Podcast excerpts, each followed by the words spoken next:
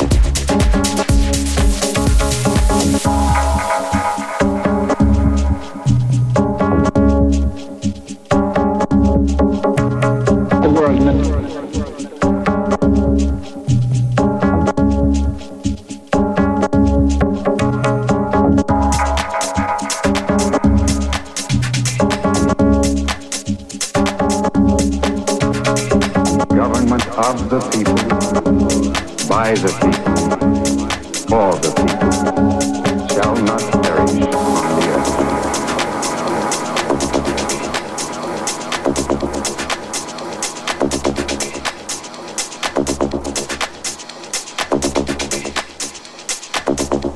The world never.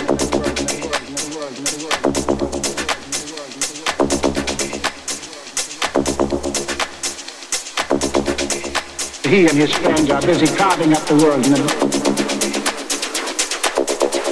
the world in the, the world.